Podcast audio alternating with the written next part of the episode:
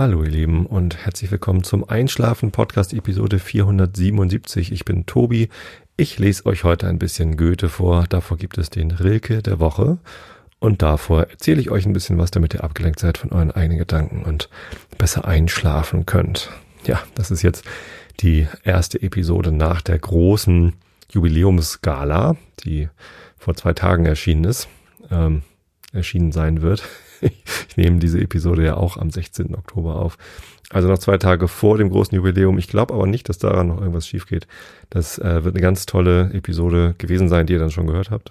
Oder auch nicht, weil so viele andere Stimmen drin vorkommen. Vielleicht ist die nicht so gut zum Einschlafen geeignet, aber man muss auch nicht immer einschlafen. Man kann auch einfach mal ähm, ein bisschen feiern. Das Thema dieser Episode wird genau das sein, feiern. Äh, vor allem in Zeiten von Corona. Ich finde ja diese Redewendung in Zeiten von Corona so ein bisschen sperrig und schwülstig und komisch. Ähm, aber es ist ja so, in Zeiten von Corona, in Zeiten dieser Pandemie ist alles ein bisschen anders. Also vieles ist auch sehr anders und nicht nur ein bisschen. Ähm, deswegen ist dieser Terminus in Zeiten von vielleicht auch ganz passend.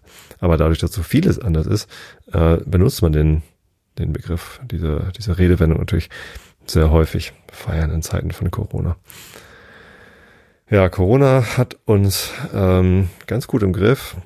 Ähm, am heutigen Tag, an dem ich aufnehme, ähm, kam die Meldung, dass gestern über 7000 neue Infektionen in Deutschland waren. Das ist der höchste Wert seit Beginn der Pandemie, also der höchste Wert überhaupt. Den hatten wir gestern schon mit 6000 irgendwas.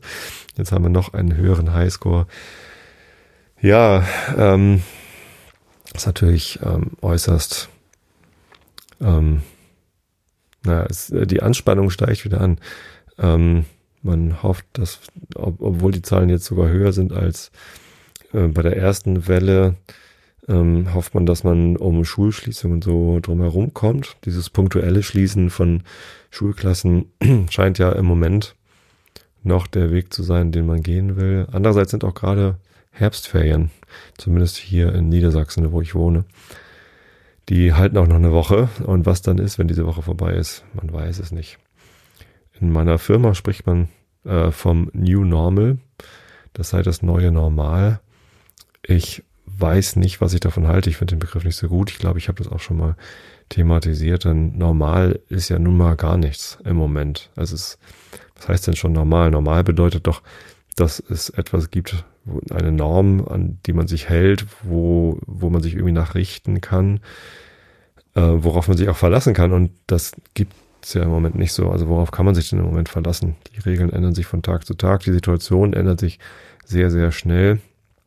Und das ist das Einzige, worauf man sich verlassen kann, dass man eben nicht weiß, was morgen ist. Also der Wandel ist das einzige Beständige, wie so immer, aber im Moment doch ein bisschen schneller als gewohnt. Und ja, ähm, das hat natürlich auch Einfluss auf Feiern. Wir haben dieses Jahr schon zwei Geburtstage gehabt bei uns. Meine Frau hatte schon Geburtstag im April und die jüngere Tochter im Mai. Ähm, beide Geburtstage haben wir nicht groß gefeiert, sondern bei uns sieht es so aus, dass Geburtstage am Morgen damit beginnen, dass man ähm, am Vorabend quasi den Geburtstagstisch vorbereitet mit ein paar Geschenken und ähm, Kerzen und Deko und so. Und wenn dann am nächsten Morgen das Geburtstagskind oder die Geburtstagskinder, wie im Falle von Mareile und mir, wir haben beide morgen Geburtstag, am 17. Oktober, ähm, dann werden wir halt geweckt und dürfen dann runterkommen und dann sind Kerzen an und dann wird ein Geburtstagsstündchen gesungen, Geschenke ausgepackt und dann frühstückt man gemeinsam. Also haben wir natürlich, also das ist, hat sich in Zeiten von Corona nicht geändert, weil gibt ja auch gar keinen Grund daran, was zu ändern. Ähm, weil Kontaktbeschränkungen innerhalb der Familie zum Glück noch nicht bestehen. Wir wohnen eh hier alle in einem Haushalt. Wenn einer von uns Corona bekommt, dann haben wir es eh alle und dann ist es auch egal. Ja, also das bleibt. Aber natürlich, gerade Kindergeburtstage sind ja doch dann immer mit Gäste einladen. Das haben wir im Mai nicht gemacht, gar nicht. Also das ist einfach komplett ausgefallen. Was wir stattdessen gemacht haben, ist ähm, die Großeltern, also meine Mutter und meine Schwiegereltern einladen und dann gemeinsam Kaffee trinken. Das ging zum Glück auf der Terrasse. Morgen wird es ein bisschen zu kalt für die Terrasse, aber ähm, mal sehen. Also morgen machen wir das übrigens auch nicht. Ähm, wir gehen morgen essen, aber nur zu viert. Das ist natürlich auch so eine Sache. Ne? Essen gehen in Zeiten von Corona.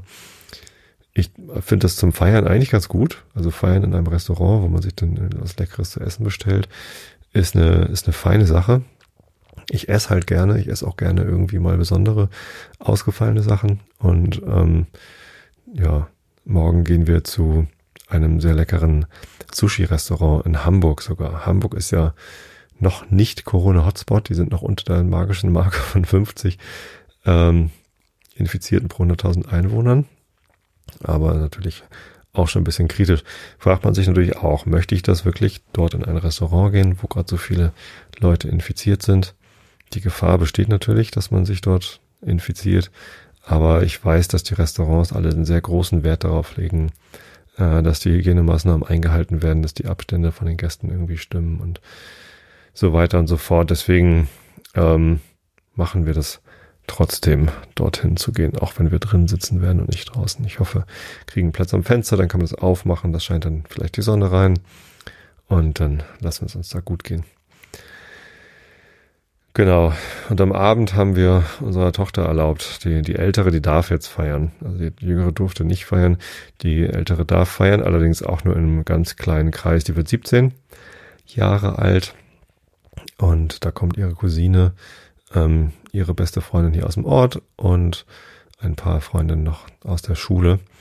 Und die feiern in unserem neuen Gartenhaus. Wir haben ja ein Gartenhaus gebaut. Ich hatte, glaube ich, mehrfach davon berichtet. Und es ist tatsächlich jetzt zum Geburtstag endlich fertig geworden. Es war wahnsinnig viel Arbeit. Also wirklich sehr, sehr viel Arbeit und sehr anstrengende Arbeit auch. Allein irgendwie das, das äh, Aufbauen war schon schwierig, aber dann das ganze Streichen, Zusammenbauen, das Dachdecken und was dann, also hinter Fußboden reinsetzen, noch die Elektroinstallation, ähm, so viele einzelne Schritte, die dazugehören. Ähm, von, von mir allein stecken da sieben ganze Tage und ganz viel so, ähm, so halbe Tage und so Vierteltage mit drin.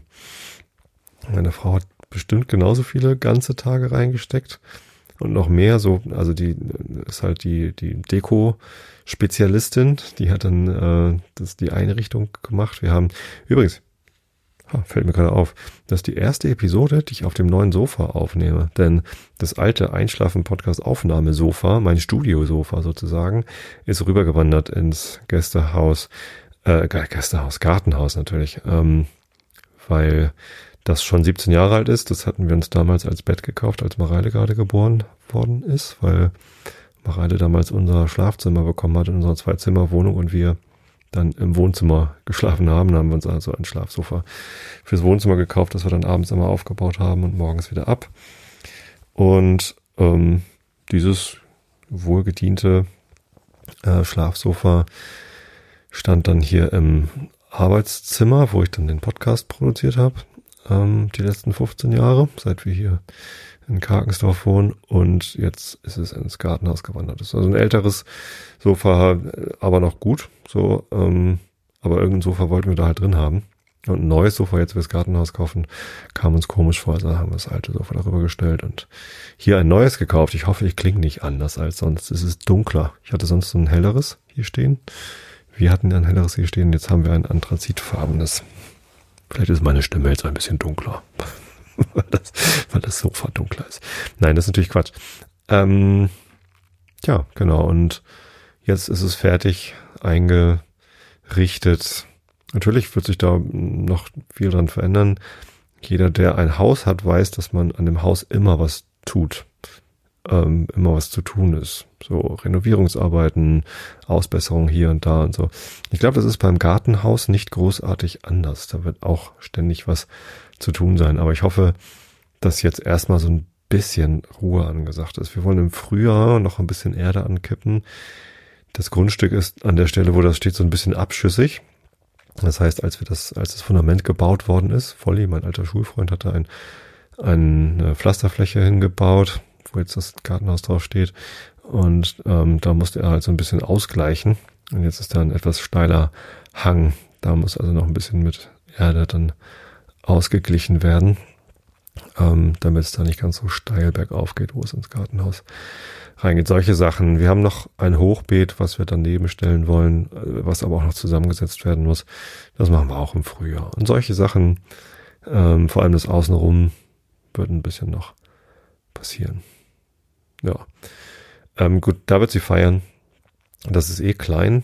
Ähm, die wollen äh, da auch übernachten. Übernachtet wird aber nur zu dritt. Also ihre beste Freundin und ihre Cousine, die schlafen mit ihr zusammen da in dem Gartenhaus. Deswegen haben wir auch eine kleine Elektroheizung da reingestellt, weil es im Moment doch ganz schön kalt ist. Ähm, damit geht's. Damit werden sie auch die Nacht ganz gut überstehen. Ja, genau, das dürfen sie machen. Und am Sonntag kommt dann die Familie, also Großeltern und Schwager und Schwägerin noch. Die, die kommen dann und dann gibt's Kaffee und Kuchen und dann war's das. Alles im kleinen Kreis. Letztes Jahr den 16. Geburtstag von Mareile und meinen, was bin ich letztes Jahr geworden? 45, genau. Meinen 45. Den haben wir noch ziemlich rauschend gefeiert. Da haben wir im Überquell ein paar Tische gemietet und dann dort irgendwie Überquell Bier und Pizza genossen mit ähm, reichlich Freunden. Also Mareile hatte einen ganzen Schwung dabei und ich hatte ein paar Leute eingeladen und so. War ein ganz schön teurer Abend. Aber war auch super, hat auch richtig Spaß gemacht. Christian und ich haben noch ein bisschen Musik gemacht. Ähm, das Bier und die Pizza da ist halt einfach fantastisch und das, ja, war tatsächlich eher so rauschend, das Fest und ähm, das geht halt gerade nicht. Ähm, sich, sich zu berauschen. Das heißt, die Feste werden kleiner, sie werden dadurch aber nicht schlechter, sondern, sondern besinnlicher.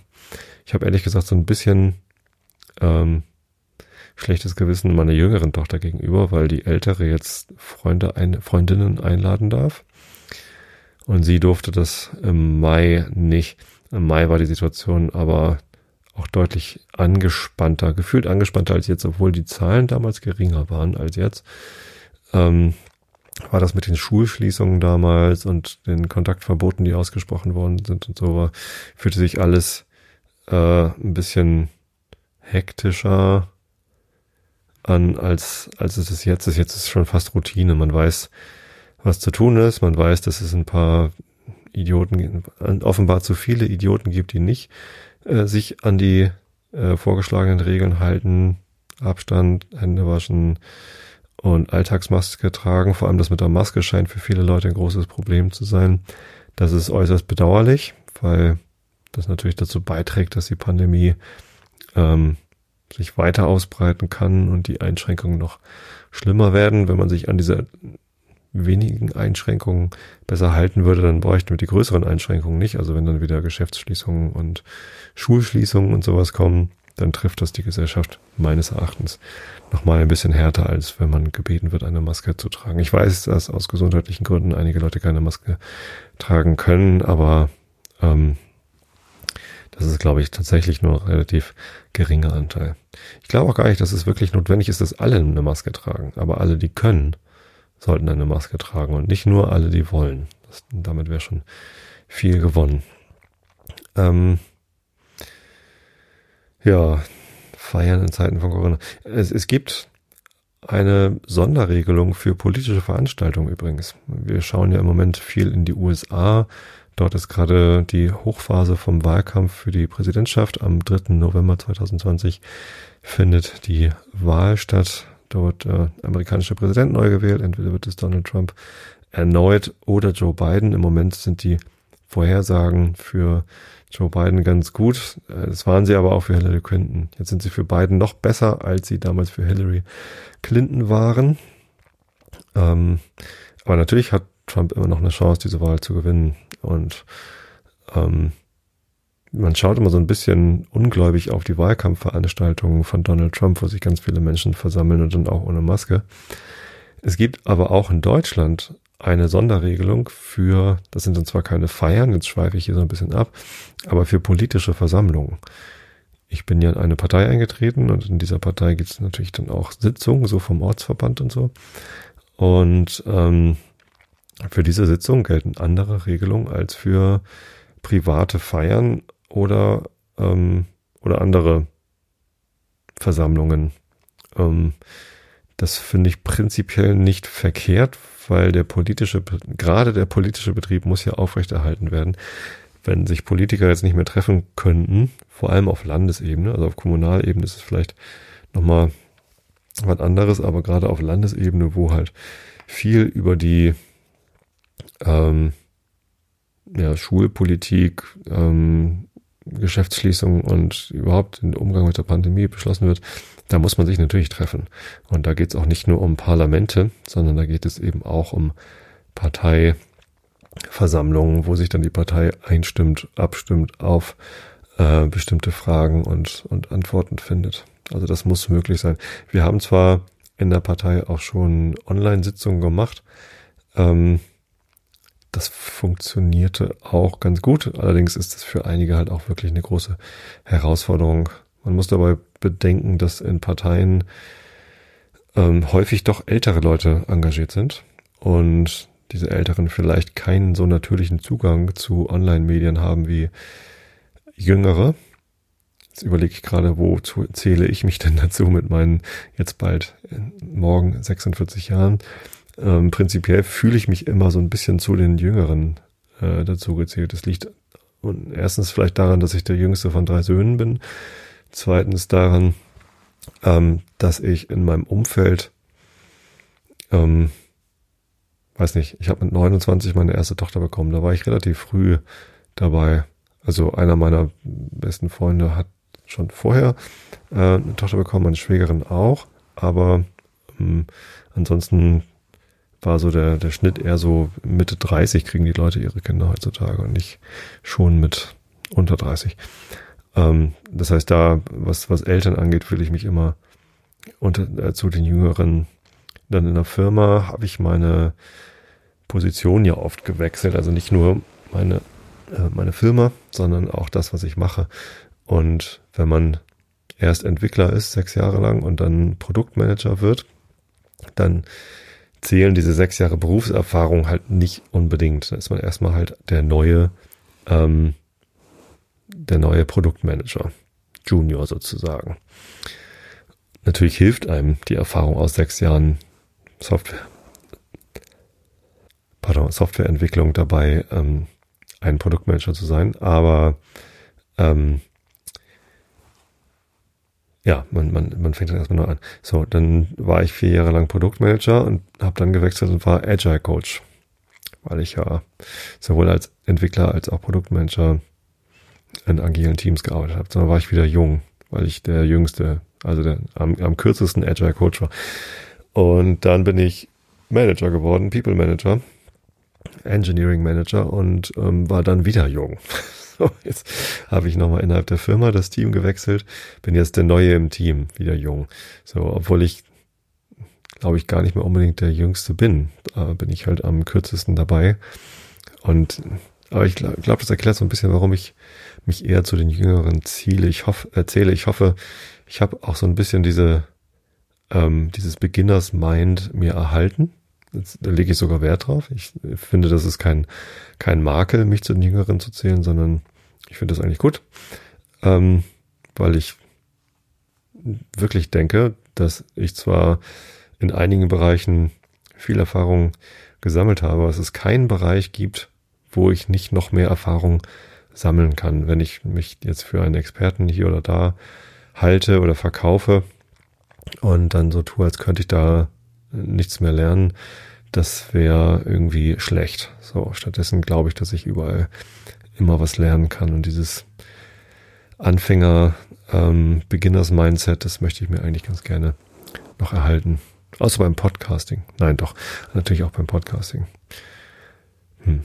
Ähm, zumindest fühle ich mich jung genug, um auch noch bei Online-Konferenzen teilzunehmen. Ich habe natürlich den Vorteil, dass ich in einer global vernetzten Firma arbeite und sowas wie Videokonferenzen für mich vollkommen normal ist. Wir haben jetzt in der Partei ein anderes Tool benutzt als in der Firma, Aber da suche ich dann einmal die Knöpfe und kenne kenn mich dann schnell aus und weiß, wie es geht. Das geht an anderen Leuten ja nicht so.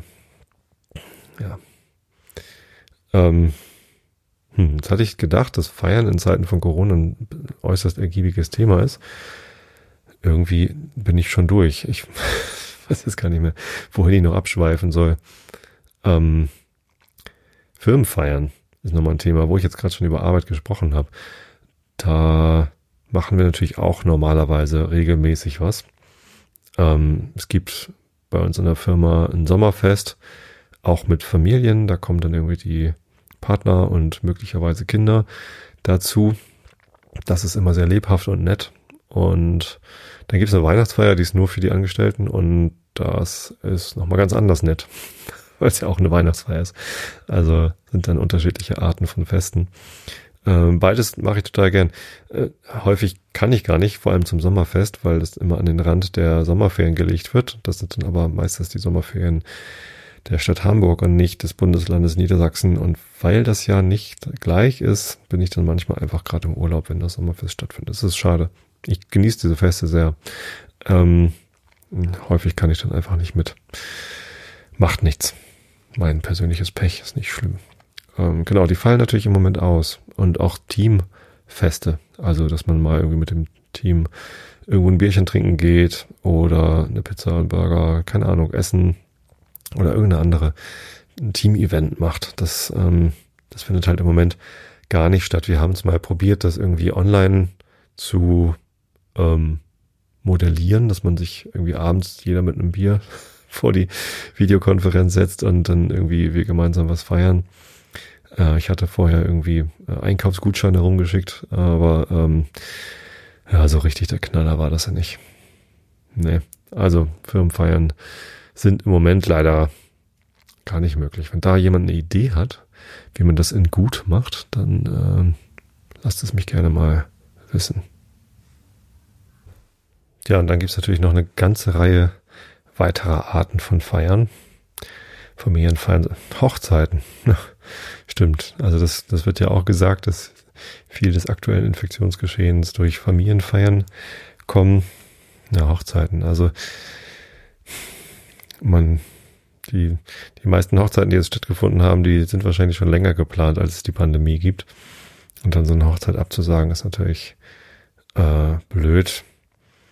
Wir haben damals, als wir äh, die Hochzeit, äh, unsere eigene Hochzeit geplant haben, äh, kurze Zeit darauf erfahren, dass meine Frau schwanger ist und haben daraufhin dann beschlossen, dass wir die Hochzeit wirklich nur im kleinen Rahmen feiern und eine große und auch die kirchliche Hochzeit erst dann später machen, wenn das Kind da ist, weil auf der großen Hochzeit äh, meine Frau dann ganz gerne mitfeiern wollte und ähm, mit dicken Bauch äh, ist das natürlich äh, nicht so leicht und vielleicht ja auch ein Risiko äh, fürs Kind. Deswegen haben wir uns da dann entschieden, das wirklich nur im, im, kleinen Kreise zu machen und später ein großes Fest. Das könnte man jetzt natürlich auch, dass man sagt, okay, wir heiraten, wir halten auch an dem Plan fest, jetzt zu heiraten weil das ja aus unterschiedlichen Gründen wichtig sein kann.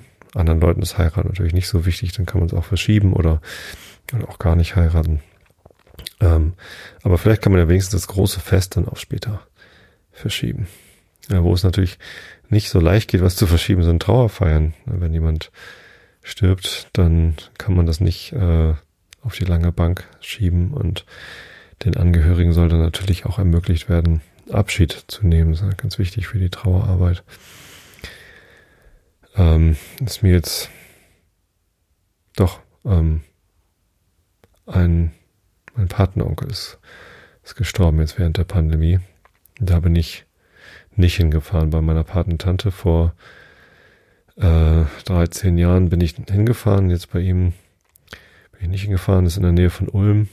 Ähm, ist mir auch nicht ganz leicht gefallen. Aber irgendwie fand ich das komisch, äh, so während so einer Pandemie nach Ulm zu fahren. Ich wohne in der Nähe von Hamburg. Das ist schon eine ganz schöne, ganz schöne Strecke. Und auf dem Weg und dann dort trifft man halt so viele andere Leute. Das ist im Moment einfach, ja, nicht wirklich hilfreich oder sinnvoll, das zu machen. Dann muss man halt anders feiern. Dann muss man für sich feiern und Abschied nehmen. Andere Möglichkeiten finden.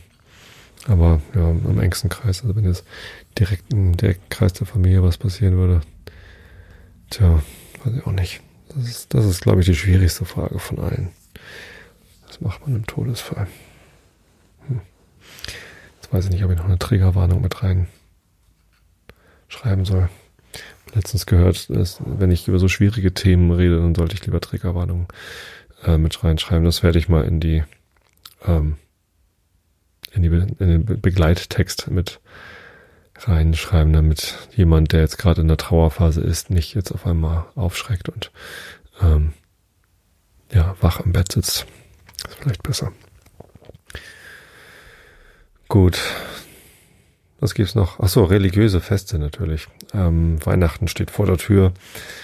Das wird natürlich traditionell gefeiert. Ich habe das schon öfter beschrieben, wie wir ähm, Weihnachten feiern und für uns gehört auch immer ein Besuch in der Kirche mit dazu.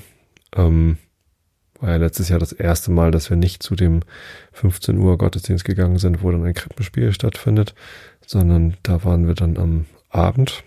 Das war auch ganz schön so, mal ohne Krippenspiel ein Gottesdienst am Heiligabend, aber äh, ja, dieses Jahr, ich weiß gar nicht, Gottesdienste finden ja wieder statt.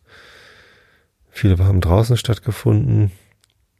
Ja, so unter dem Jahr, wie man sagt, wenn gerade keine Feiertage sind. Also ich glaube, die christlichen Kirchen sind ja im Wesentlichen, also die evangelische und katholische Kirche, die sind ja doch am Wesentlichen dann an hohen Feiertagen äh, so richtig rappelvoll. Also an Heiligabend ist die Kirche halt immer rappelvoll. Ansonsten, also nur normalen Sonntag, äh, der kein hoher Feiertag ist, ähm, da ist die Kirche in Tosted groß genug, um die, weiß nicht, vielleicht 10, 20 ähm, Gottesdienstbesucher, die da so normalerweise kommen, dann irgendwie so verteilt hinzusetzen, dass, äh, dass sie wahrscheinlich sogar singen könnten, ohne sich gegenseitig in Gefahr zu bringen. Hm. Ja, ähm, aber einen Weihnachtsgottesdienst ohne, ohne Fröhliche zu singen, geht glaube ich gar nicht. Ich weiß nicht. Vielleicht, dass wir den Gottesdienst dieses Jahr mal ausfallen. Also meine Mutter ist immer bei uns eingeladen am Heiligabend. Manchmal kommt sie nicht, weil sie dann woanders noch eingeladen ist und dann nochmal woanders Weihnachten feiern will. Äh, warum auch immer. Und dann, ja. Aber dieses Jahr ist sie äh, wieder bei uns. Ähm, mein Vater ist ja vor 13 Jahren gestorben und ich will auf gar keinen Fall, dass meine Mama am Heiligabend allein zu Hause sitzt. Das geht, das geht halt gar nicht. Ähm, deswegen ist sie sowieso per Default immer eingeladen, kann, kann ja sowieso immer kommen, so, aber Heiligabend natürlich insbesondere. Das ist ja doch ein besonderer Tag ist und wir haben hier so unsere Riten mit Curry zubereiten, drei Nüsse für Aschenbrödel gucken, die Kinder, während ich in der Küche stehe und koche und ja, ähm, jetzt sind die Kinder groß und haben gar kein Interesse mehr an diesem Film. Nicht so unbedingt, aber irgendwie gehört es halt dazu. Jetzt werden sie gezwungen. Filme gucken kann man.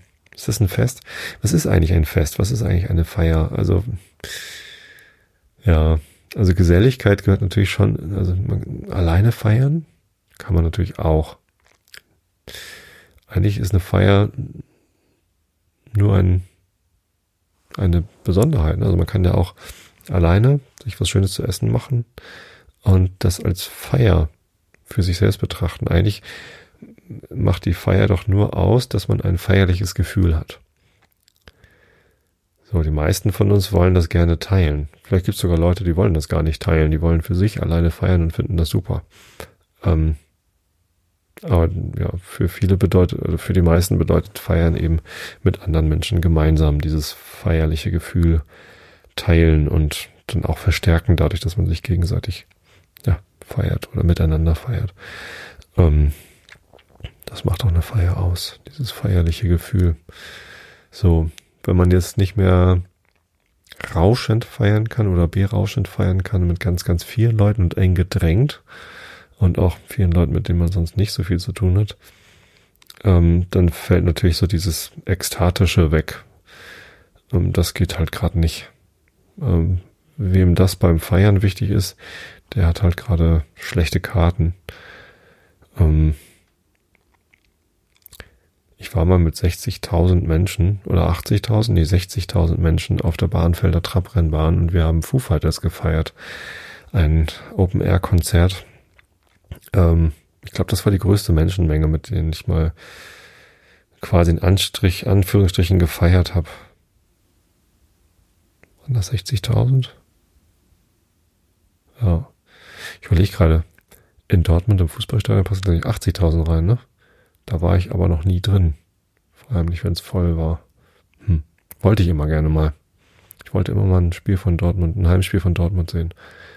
Ähm, einfach nur, weil das Stadion so groß ist. Äh, nee, ich mag den Verein auch ganz gerne und irgendwie wäre das mal ein Erlebnis.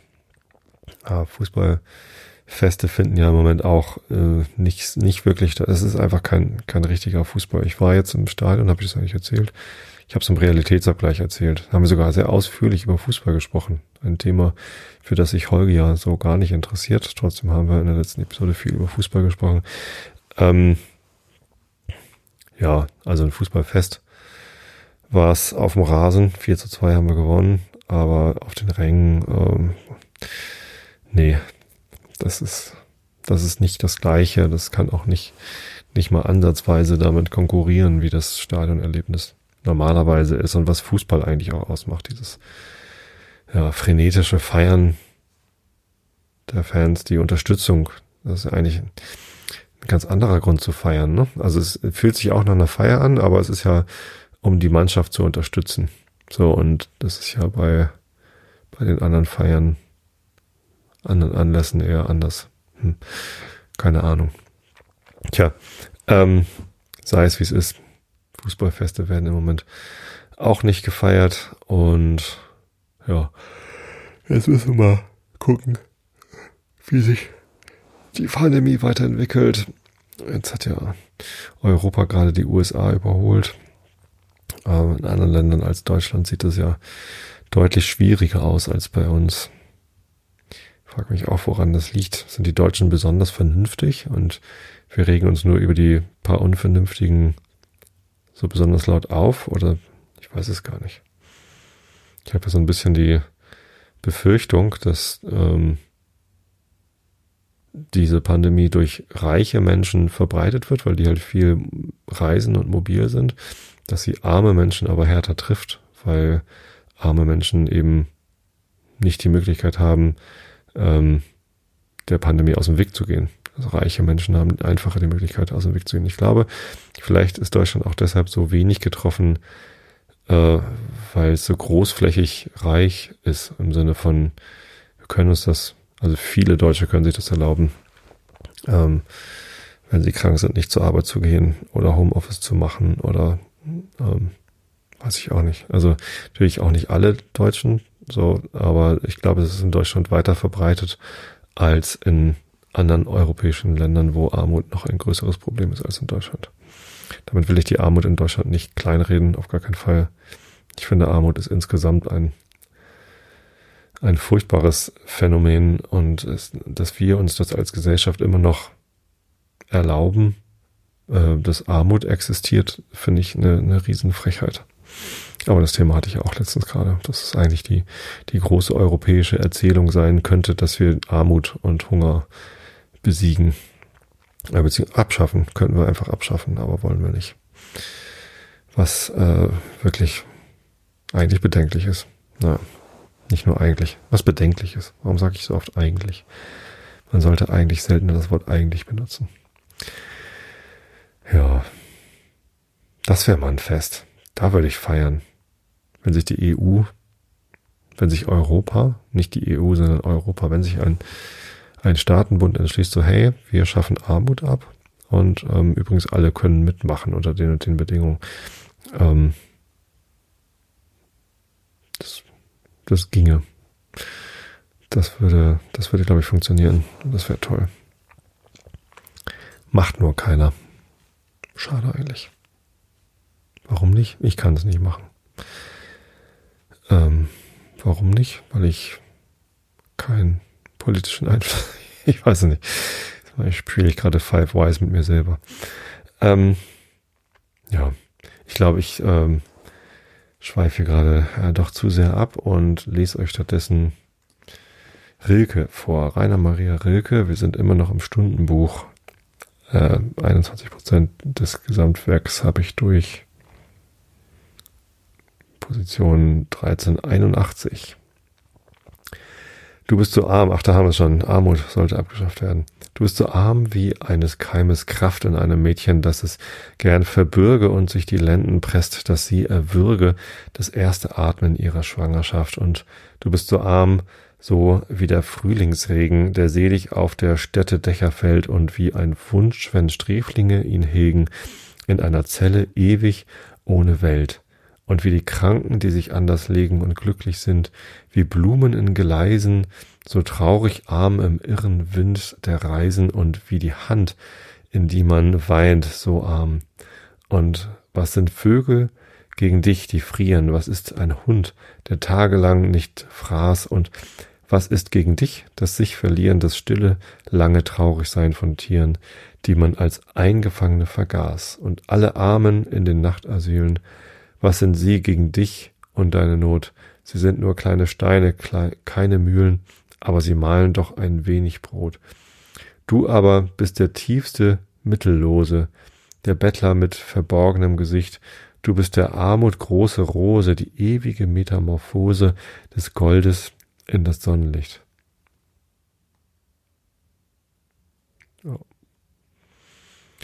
477 schreibe ich jetzt als Notiz an dieser Stelle. Da kann ich dann nächstes Mal weiterlesen. Kommen wir zu Herrn Goethe. Und Johann ist am 14. September immer noch in Italien, immer noch am Gardasee. Der das gut. Holgi war auch gerade am Gardasee, hat Fotos geschickt. Ich war sehr neidisch, aber auf eine positive Art neidisch. Ich gönn's ihm natürlich total und Kada auch. Ähm, das ist irgendwie ein Sehnsuchtsort für mich, seit wir einmal da gewesen sind. Das möchte ich dort eigentlich gerne wieder hin oder immer da sein oder so. Es ist fast so schön wie Irland. Auch ein Sehnsuchtsort. Also, wir sind in der italienischen Reise von Johann Wolfgang von Goethe.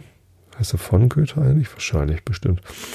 Ähm, auf Position 342, 4%, den 14. September Augen zu und zugehört. Der Gegenwind, der mich gestern in den Hafen von Malchesine trieb, bereitete mir ein gefährliches Abenteuer, welches ich mit gutem Humor überstand und in der Erinnerung lustig finde. Wie ich mir vorgenommen hatte, ging ich morgens bei Zeiten in das alte Schloss, welches ohne Tor, ohne Verwahrung und Bewachung jedermann zugänglich ist. Im Schlosshofe setzte ich mich dem alten auf und in den Felsen gebauten Turm gegenüber. Hier hatte ich zum Zeichnen ein sehr bequemes Plätzchen gefunden. Neben einer drei, vier Stufen erhöhten verschlossenen Tür im Türgewände ein verziertes steinernes Sitzchen, wie wir sie wohl bei uns in alten Gebäuden auch noch antreffen. Ich saß nicht lange, so kamen verschiedene Menschen in den Hof herein, betrachteten mich und gingen hin und wieder. Die Menge vermehrte sich, blieb endlich stehen, so dass sie mich zuletzt umgab. Ich bemerkte wohl, dass mein Zeichnen Aufsehen erregt hatte. Ich ließ mich aber nicht stören und fuhr ganz gelassen fort. Endlich drängte sich ein Mann zu mir, nicht von den, von dem besten Ansehen und fragte, was ich da mache. Ich erwiderte ihm, dass ich den alten Turm abzeichne, um mir ein Andenken von Malchesine zu erhalten. Er sagte darauf, es sei dies nicht erlaubt und ich solle es unterlassen. Da er dieses in gemeiner venezianischer Sprache sagte, so dass ich ihn wirklich kaum verstand, so erwiderte ich ihm, dass ich ihn nicht verstehe. Er ergriff darauf mit wahrer italienischer Gelassenheit mein Blatt, zerriss es, ließ es aber auf der Pappe liegen. Hierauf konnte ich einen Ton der Unzufriedenheit unter den Umstehenden bemerken. Besonders sagte eine ältliche Frau, es sei nicht recht, man solle den Podesta rufen, welcher dergleichen Dinge zu beurteilen wisse. Ich stand auf meinen Stufen, den Rücken gegen die Türe gelehnt und überschaute das immer sich vermehrende Publikum. Die neugierig neugierigen, starren Blicke, der gutmütige Ausdruck in den meisten Gesichtern und was sonst noch alles eine fremde Volksmasse charakterisieren mag, gab mir den lustigsten Eindruck. Ich glaubte, das Chor der Vögel vor mir zu sehen, das ich als Treufreund auf dem Ettersburger Theater oft zum Besten gehabt. Dies versetzte mich in die heiterste Stimmung, so dass, als der Podesta mit seinem Aktuari Aktuarius herankam, ich ihn freimütig begrüßte und auf seine Frage, warum ich ihre Festung abzeichnete, ihm bescheiden erwiderte, dass ich dieses Gemäuer nicht für eine Festung anerkenne. Ich machte ihn und das Volk aufmerksam auf den Verfall dieser Türme und dieser Mauern, auf den Mangel von Toren, kurz auf die Wehrlosigkeit des ganzen Zustandes und versicherte, ich habe hier nichts als eine Ruine zu sehen und zu zeichnen gedacht. Man entgegnete mir, wenn es eine Ruine sei, was denn dran wohl merkwürdig erscheinen könne. Ich erwiderte darauf, weil ich Zeit und Gunst zu gewinnen suchte, sehr umständlich, dass sie wüssten, wie viele Reisende nur um der Ruine willen nach Italien zögen, dass Rom, die Hauptstadt der Welt, von den Barbaren verwüstet, voller Ruinen stehe, welche hundert und aberhundertmal gezeichnet worden, dass nicht alles aus dem Altertum so erhalten sei wie das Amphitheater zu Verona, welches ich denn auch bald zu sehen hoffte. Der Podesta, welcher vor mir, aber tiefer stand, war ein langer, nicht gerade hagerer Mann von etwa dreißig Jahren. Die stumpfen Züge seines geistlosen Gesichts stimmten ganz zu der langsamen und trüben Weise, womit er seine Fragen hervorbrachte. Der Aktuarius, kleiner und gewandter, schien sich in einem so neuen und seltenen Fall auch nicht gleich finden zu können. Ich sprach noch manches dergleichen, man schien mich gern zu hören, und indem ich mich an einige wohl, wohlwollende Frauengesichter wendete, glaubte ich, Beistimmung und Billigung wahrzunehmen. Als ich jedoch des Amphitheaters zu Verona erwähnte, das man im Lande unter dem Namen Arena kennt, sagte der Aktuarius, der sich unterdessen besonnen hatte, das möge wohl gelten, denn jenes sei ein weltberühmtes römisches Gebäude, an dessen Türmen aber sei nichts Merkwürdiges, als dass es die Grenze zwischen dem Gebiete Venedigs und dem österreichischen Kaiserstaate bezeichne und deshalb nicht ausspioniert werden solle. Ich erklärte mich dagegen weitläufig, dass nicht allein griechische und römische Altertümer, sondern auch die der mittleren Zeit Aufmerksamkeit verdienten.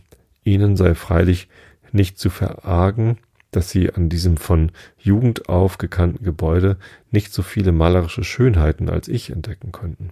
Glücklicherweise setzte die Morgensonne Turm, Felsen und Mauern in das schönste Licht, und ich fing an, ihnen dieses Bild mit Enthusiasmus zu beschreiben.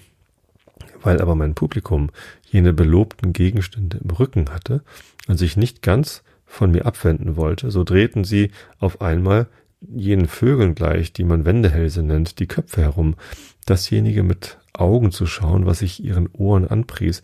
Ja, der Podester selbst kehrte sich, obgleich mit etwas mehr Anstand, nach dem beschriebenen Bilde hin. Diese Szene kam mir so lächerlich vor, dass mein guter Mut sich vermehrte und ich ihnen nichts, am wenigsten den Efeu schenkte, der Fels und Gemäuer auf das Reichste zu verzieren schon Jahrhunderte Zeit gehabt hätte. Der Aktuarius versetzte darauf, das lasse sich alles hören, aber Kaiser Joseph sei ein unruhiger Herr, der gewiss gegen die Republik Venedig noch manches Böse im Schilde führe, und ich möchte wohl sein Untertan, ein Abgeordneter sein, um die Grenzen auszuspähen.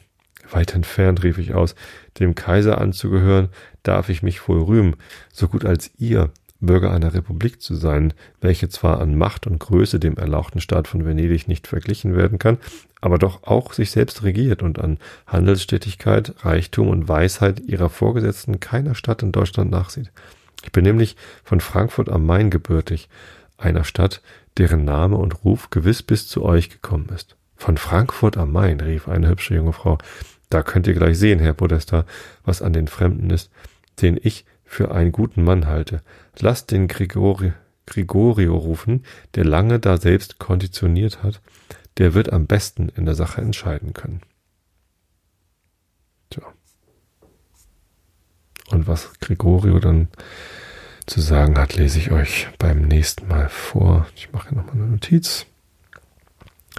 damit ich weiß, wo ich weiterlesen muss.